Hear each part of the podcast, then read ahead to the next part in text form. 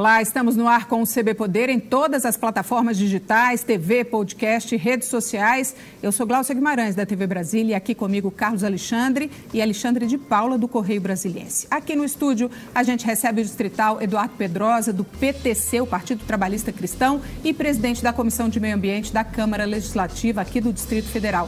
Deputado, seja muito bem-vindo. E eu queria começar perguntando para o senhor sobre o aterro de Samambaia. O senhor esteve lá na semana passada, acho que foi sexta-feira. O que, que é que está acontecendo? Acontecendo lá? O aterro, é, é, o governo parece que já começou a fazer aquelas bacias, bacias novas para poder receber esse lixo e tal, porque parece que o chorume lá estava vazando. Como é que está essa situação? Bom, bom dia, né? Boa tarde a todos, boa tarde a boa todos tarde. Os, que estão acompanhando a gente aí na televisão. É, nós estivemos fazendo uma visita em loco, eu junto com o deputado Fernando Fernandes, que é presidente da Comissão de Fiscalização, diante das denúncias que nós recebemos de que haveria né, um vazamento de chorume no rio Melchior. A gente sabe da insegurança que isso traria para as pessoas poderem continuar produzindo no leito do rio, utilizando aquela água e até consumindo essa água em determinado momento. Então, nós fomos lá fazer uma visita em loco, vimos de perto alguns problemas é, e também é, a gente quis elaborar um trabalho propositivo. Né? Eu já estou escrevendo uma lista de sugestões para que a gente possa ajudar o aterro a ter uma efetividade maior, a gente possa ter um aproveitamento melhor daquele lixo que é ali gerado e a gente pode aí de alguma forma é, melhorar né, até a vida útil desse aterro para que a comunidade possa ter segurança de que o tratamento do lixo está sendo adequado. Deputado, é, quais são as principais pautas prioritárias agora nesse começo de semestre? Eu sei que o governo tem algumas iniciativas importantes, como o projeto aqui do SIG e a lei das antenas também. Eu queria que o senhor desenvolvesse um pouco quais são esses, esses assuntos principais agora. Bom, acho que pelo que a gente tem acompanhado, o que tem hoje o maior interesse do governo é realmente dar um encaminhamento no projeto do SIG e esse das antenas, que é uma nova legislação para as telecomunicações no Distrito Federal. Seria uma forma de a gente melhorar né, acesso de sinal e tal.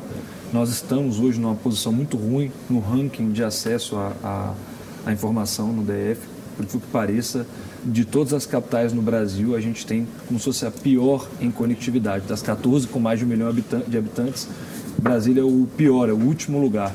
Então, muitas vezes você está com o seu telefone aqui, não tem sinal, porque a gente tem essa dificuldade de conectividade. E a gente está um encaminhamento nesse projeto também, que eu acho que é fundamental até para a gente falar de é, internet 5G, falarmos aí de evolução tecnológica. A gente fala tanto que Brasília pode ser a capital da inovação, acho que começa por esse tipo de ação, né? o poder público dando esses primeiros passos para realmente trazer essa visão aí para a nossa capital.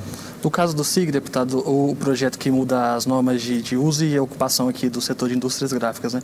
precisa de um relatório e da avaliação da Comissão de Desenvolvimento Econômico Sustentável, com nome grande a comissão, é, né?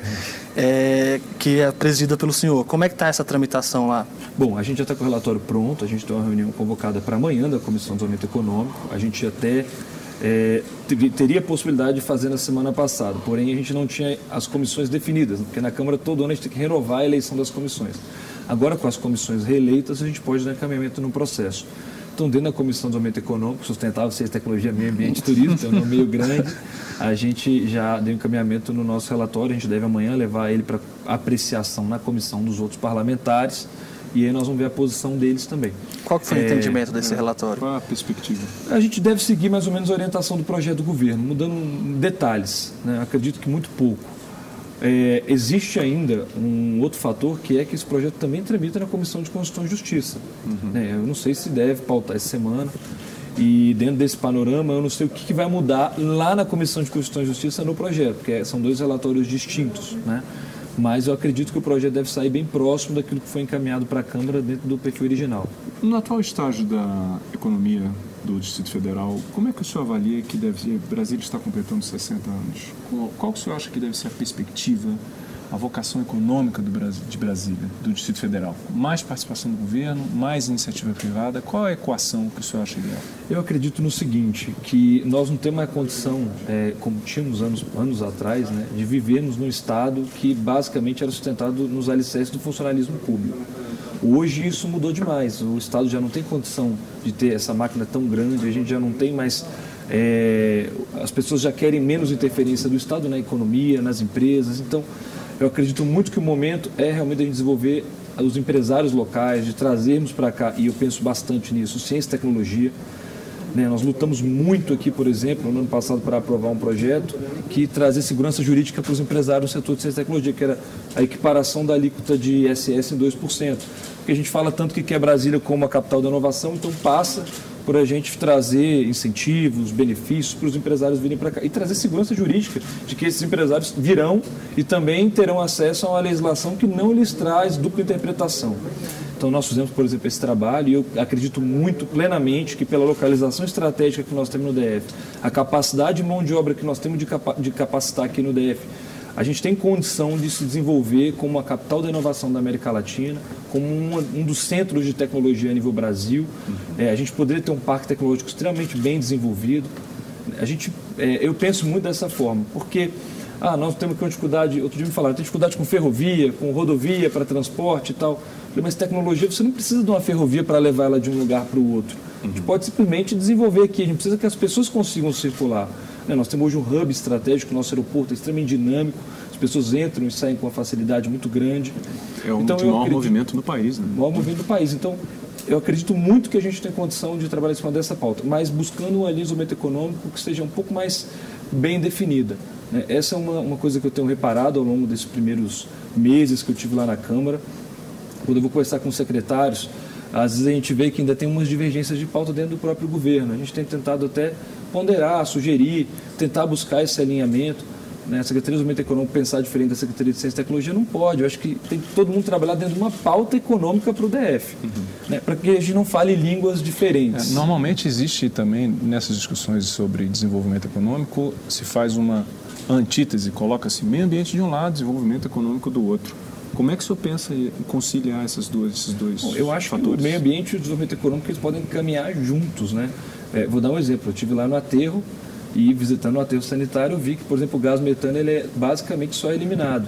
Né? Em vários estados no, no, no, país e no mundo, a gente já está vendo acontecer o seguinte, o gás metano sendo utilizado para geração de energia, para ajudar a desenvolver mercados que antes não existiam são empregos que são gerados em torno daquilo, né? E dinheiro que está sendo desperdiçado lá no aterro. E a Ou seja, quer... dá para fazer mais. Dá para fazer muito mais, né?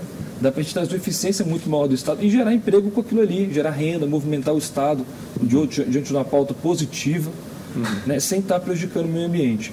É claro que é, também a gente não pode ser extremamente criterioso no sentido de tudo meio ambiente, tudo meio ambiente e acabar de, travando o desenvolvimento econômico. Uhum mas eu acredito que as coisas podem caminhar em conjunto e a gente tem tudo para fazer isso aqui no DF. Nós temos um Estado novo, pessoas com uma cabeça muito boa, né? e que as pessoas aqui, na sua grande maioria, defendem o meio ambiente. A gente tem que viver aqui, então é. né, que a gente cuide né, do que a gente. Deputado, a gente está na live aqui, nós estamos ao vivo e tem o Márcio Leal que está dizendo o seguinte: vamos ver se a gente consegue ajudar ele. Ele está pedindo sua ajuda. Diz que já tem um tempão que pediu um papo entulho lá na Vila Planalto. Bacana. E ele quer saber por que, que, é, que demora tanto esse papo entulho chegar lá na Vila Planalto. É o Márcio Leal que pergunta aqui para o senhor. Que, que, como é que o senhor pode ajudar o Márcio e os moradores de lá da Vila Planalto? A gente recebe solicitação direta aí das administrações regionais é, para que leve papo entulhos para cidades e tal. E os deputados têm feito destinação de emendas para realizar esse papo, papo entulhos, né? É, o negócio é que a gente não tem como fazer todos ao mesmo tempo. E depende que a secretaria o faça, né? Quem vai executar a obra mesmo são eles. Então a gente fica até refém, porque às vezes a gente destina o recurso e acaba não chegando lá na ponta. Mas essa demanda do Márcio, eu vou anotar, vou colocar nas indicações do nosso gabinete cobrar. e vou acompanhar de perto para ver se a gente consegue ajudar a Vila Planalto a ganhar esse papo entulho. Ok. Deputado, o senhor tem um projeto de lei também voltado para incentivar o uso de energia solar. Queria saber em que pé que está esse, esse projeto, se ele está tramitando, como é que está? A gente apresentou uma pauta né, de mais ou menos umas 10 a 12 ações que a gente achava que eram prioritariamente importante, é, importantes assim no contexto de desenvolvermos esse mercado de energia no DF. É, eu peguei o exemplo de Minas Gerais, fui lá visitar o norte de Minas Gerais, que é onde mais desenvolveu no Brasil hoje essa geração de energia solar. São inúmeros empregos gerados, movimentação da economia local é, extremamente dinâmica por conta desse novo mercado e a gente começou a fazer o desenho de uma legislação semelhante a de lá. Então, a gente buscou, no início, dar isenção do ICMS para aquisição das placas, que aqui em Brasília estava dois anos sem renovar esse convênio, nós fizemos isso no começo do mandato, lutei, conseguimos realizar. Agora nós estamos trabalhando para a isenção do ICMS de 1 para 5 megawatts, que é uma coisa que já aconteceu em Minas Gerais, que a gente quer trazer para cá. Estive na sexta-feira com o Paulo Henrique, presidente do BRB, falando sobre uma linha de crédito que está sendo desenvolvida para que as pessoas possam fazer a energia solar aqui no Distrito Federal é, muito mais atrativa. Né? Então, uma taxa extremamente justa, a própria placa, placa como garantia. Então, isso daria condição de várias pessoas que estão fora hoje olharem para esse mercado com outra perspectiva. E nós estamos trabalhando em cima de um projeto ainda que é para trazer a perspectiva de, nas áreas rurais, os pequenos produtores poderem gerar energia e a gente usar recursos do Pronaf para poder, de alguma forma, é, os prédios públicos comprarem essa energia de uma pessoa que está lá na ponta que provavelmente estaria desempregado ou estaria sem renda. Então ela vai fazer energia dos próprios prédios públicos. A nossa ideia é ver uma Secretaria da Agricultura, um Emater, né, às vezes até o Buriti utilizando a energia produzida numa casa onde uhum. a pessoa estava sem gerar renda. Nós vamos alimentar famílias também com esse projeto. Né? A gente viu em Minas Gerais eles fazerem um projeto imenso nesse sentido e Brasília pode ir por esse mesmo caminho.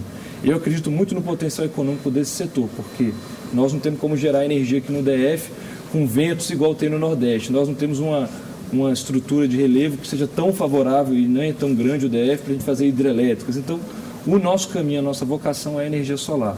E a gente tem aqui o chamado Cinturão do Sol. Então, é um lugar onde tem realmente vocação para desenvolver essa, esse setor é o Distrito Federal. A nível Brasil, é um dos melhores lugares para a gente trazer essa, essa geração de energia. E é uma energia limpa, né? Energia limpa, então a gente estaria gerando emprego junto com o meio ambiente. É, e, e, tem esse apelo todo de ajudar a movimentar a economia local. Você pensa, Goiás passou por uma dificuldade econômica tremenda no ano Sim. retrasado, porque não tinha energia para outras indústrias poderem se desenvolver.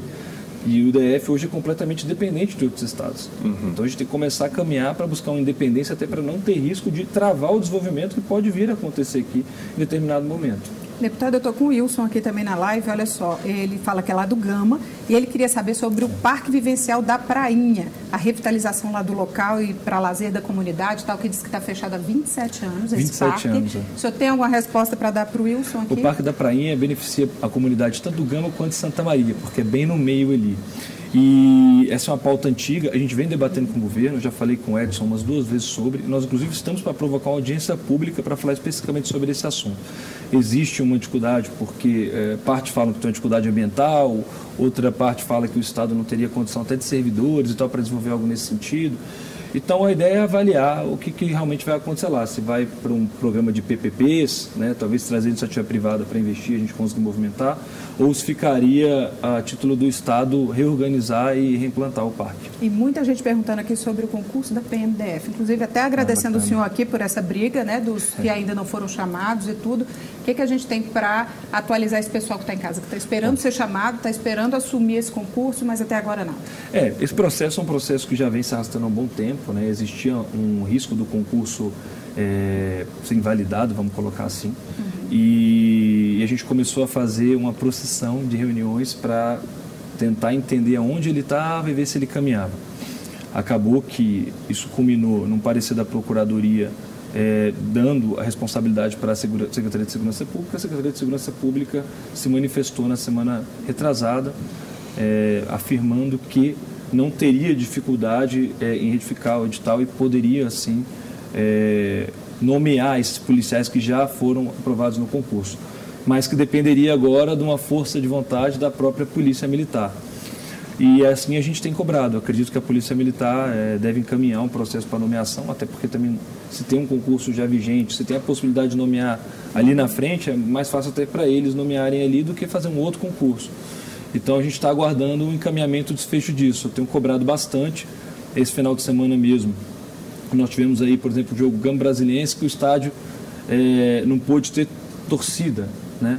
Clássico local, o único clássico local, a gente quer valorizar o esporte local e não podia ter torcida porque tinha muitos eventos do carnaval e porque tinha a Supercopa. E não é uma crítica aos outros eventos, eu acho que os outros eventos têm que acontecer. Quanto mais evento, melhor, né? Naturalmente. Porém, é, a gente vê que existe um déficit de profissionais para garantir a segurança das pessoas nesses eventos, porque se não tinha condição... O cobertor é curto. O cobertor é curto. A gente vê cobrando nomeação por conta disso, é. por isso que deve acontecer. E tem tido várias é, é, já assim, encaminhamentos, já recebi muita gente falando isso, e isso é uma realidade, já levantou pelo gabinete, de que muitos aposentam, vão para a reserva, né? E aí fica aquela lacuna. E o governo vem nomeando há alguns anos uma certa defasagem dessa lacuna. Então, sai mil, entra 750. Então, está faltando 250 ainda. Nós diminuímos a quantidade efetiva. Por mais que esteja chamando, ainda não é o suficiente para cobrir o buraco que é gerado todos os anos.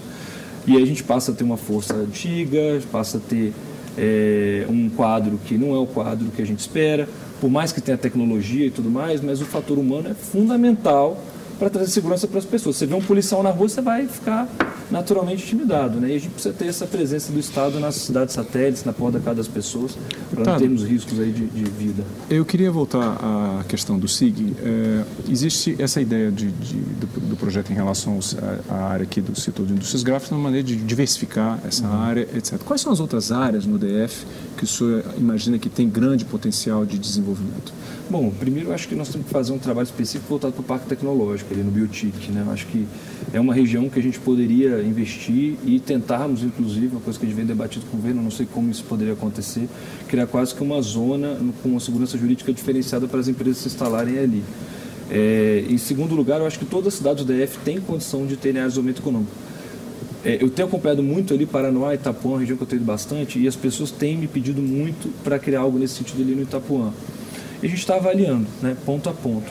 Vai depender muito da política que o próprio Estado quer implantar nessas regiões. Né? Eu acho que é, a gente viu, por exemplo, ao longo desse ano, é, muita gente querendo vir para o DF, mas sentia aquela dificuldade de ter segurança de que aqui realmente está caminhando no rumo que eles acreditam que é o melhor rumo a nível Brasil. Né?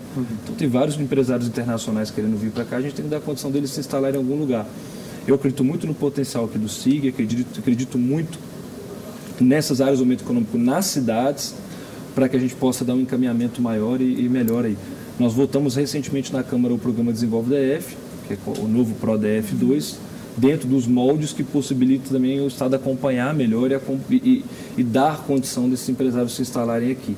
Né? Então, o PRODF a gente viu que se perdeu pelo caminho. 90% dos lotes do PRODF não atingiram a finalidade e não houve acompanhamento disso e acabou que gerou um, uma grande perda para o Estado, porque foi cessão de terreno, todo esse processo burocrático agora, ou seja, para retomar, ou, ou para ter roupa para regularizar, enfim.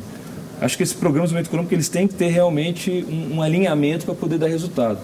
A vantagem do PRODF 2, do, do novo PRODF, né, do Desenvolve, é que nós teríamos a área com a sessão. A pessoa teria que acompanhar, teria que realmente conseguir atingir aquela finalidade de gerar emprego, que é o intuito desse programa. Né? Deputado, nessa questão do desenvolvimento, do desenvolvimento econômico, uma grande questão ainda é o desemprego. Né? No DF são mais de 300 mil pessoas sem trabalho.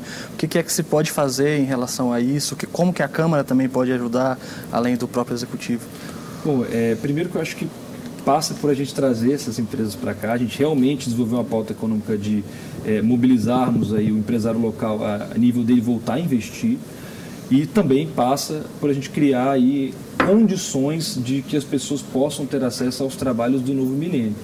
É, acontece que é, os empregos de 10, 15 anos atrás eram, eram uns, hoje a gente está vendo que eles vão ser outros daqui a alguns anos. Então, é, começar a capacitar as pessoas em áreas específicas né, voltados para a área de tecnologia, principalmente, eu acho que é uma pauta forte e a gente tem condição aqui em Brasília de ser precursor nesse sentido. Eu recentemente estive, por exemplo, na inauguração de um desses laboratórios do governo, isso include laboratório de robótica nas satélites, e eu achei incrível, achei um programa maravilhoso. Né? Às vezes um rapaz ali vai aprender a programar uma câmera que basicamente é, anda sozinha, que faz o trabalho ali, e vai ganhar 500, 600 reais, vai gerar uma renda através da, da, daquela programação e tudo mais. Então, nós vamos ver esses empregos novos acontecendo agora no futuro e eu espero né, que isso vá mudar a perspectiva do DF. Não adianta a gente ficar esperando que o funcionalismo público vai voltar a ser o que era no passado, não adianta a gente continuar achando que as empresas vão se desenvolver sozinhas, o Estado tem que dar o primeiro passo e tem, que, e tem sim o seu grau de importância dentro da construção desse momentum para o Distrito Federal de se tornar a capital da inovação, a capital da ciência e tecnologia do nosso país. Deputada Adelaide também está aqui com a gente, a Adelaide Sá. Ela até pede ajuda do senhor para que o senhor possa fazer uma visita lá no Parque Recreativo do Setoró, que, que ela diz que foi inaugurado, mas sem banheiro e sem água. Ou seja, é um parque recreativo, mas está tendo problema lá, não está tudo certinho. O senhor já fez uma visita lá? Como é que está? Nós podemos marcar lá, não, não estive lá, uhum. vou botar na minha pauta para poder ir lá visitar. E a gente tem visto isso no DF, né? porque nós temos uma grande quantidade de parques, são mais de 80 parques, se eu não me engano. E o poder público às vezes não tem condição de estar tá dando manutenção ali conforme. Então quebra uma, quebra uma, uma torneira e tem que ir lá trocar a torneira e tudo mais. E muitos dos nossos parques, a verdade é essa, tem lá um vigilante ponto final. Você chega no parque, tem lá um segurança, só para garantir a segurança das pessoas, não tem mais nada. Tem muito parque aí que não tem nem iluminação para as pessoas poderem utilizar à noite, às vezes uma pista de caminhada, uhum. algo do tipo. Não atinge a finalidade. Márcio, gente, eu estou aqui, ó, o Márcio Leal está aqui também perguntando. Daqui a pouquinho eu vou fazer essa pergunta do Márcio, porque a gente precisa fazer um break. É um minutinho só. Já já a gente volta com o CB Poder, que hoje recebe o deputado distrital Eduardo Pedrosa, do PTC. Até já.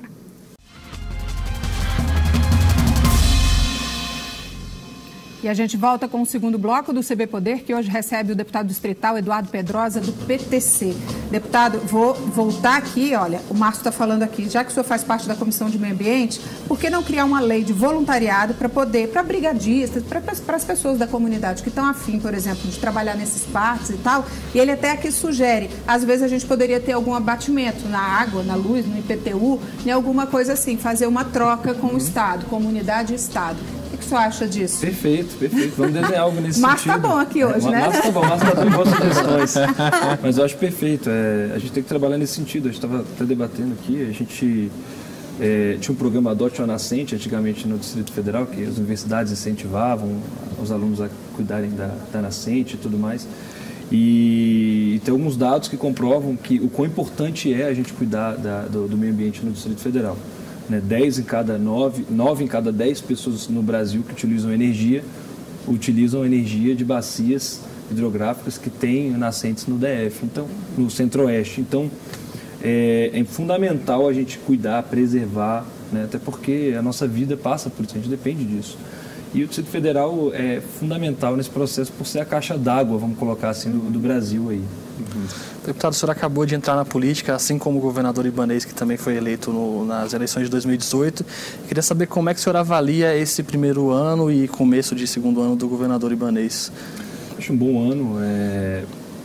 Você trabalhar, o primeiro ano o governo trabalha com o orçamento do governo que saiu, né? Então, assim, é, naturalmente existem dificuldades que são é, transcendem até a vontade, às vezes, do governador, do governante, de colocar algumas coisas em prática é, ele acaba tendo condições que são impostas a ele, né? Vamos colocar assim. Eu acho que ele teve um bom ano.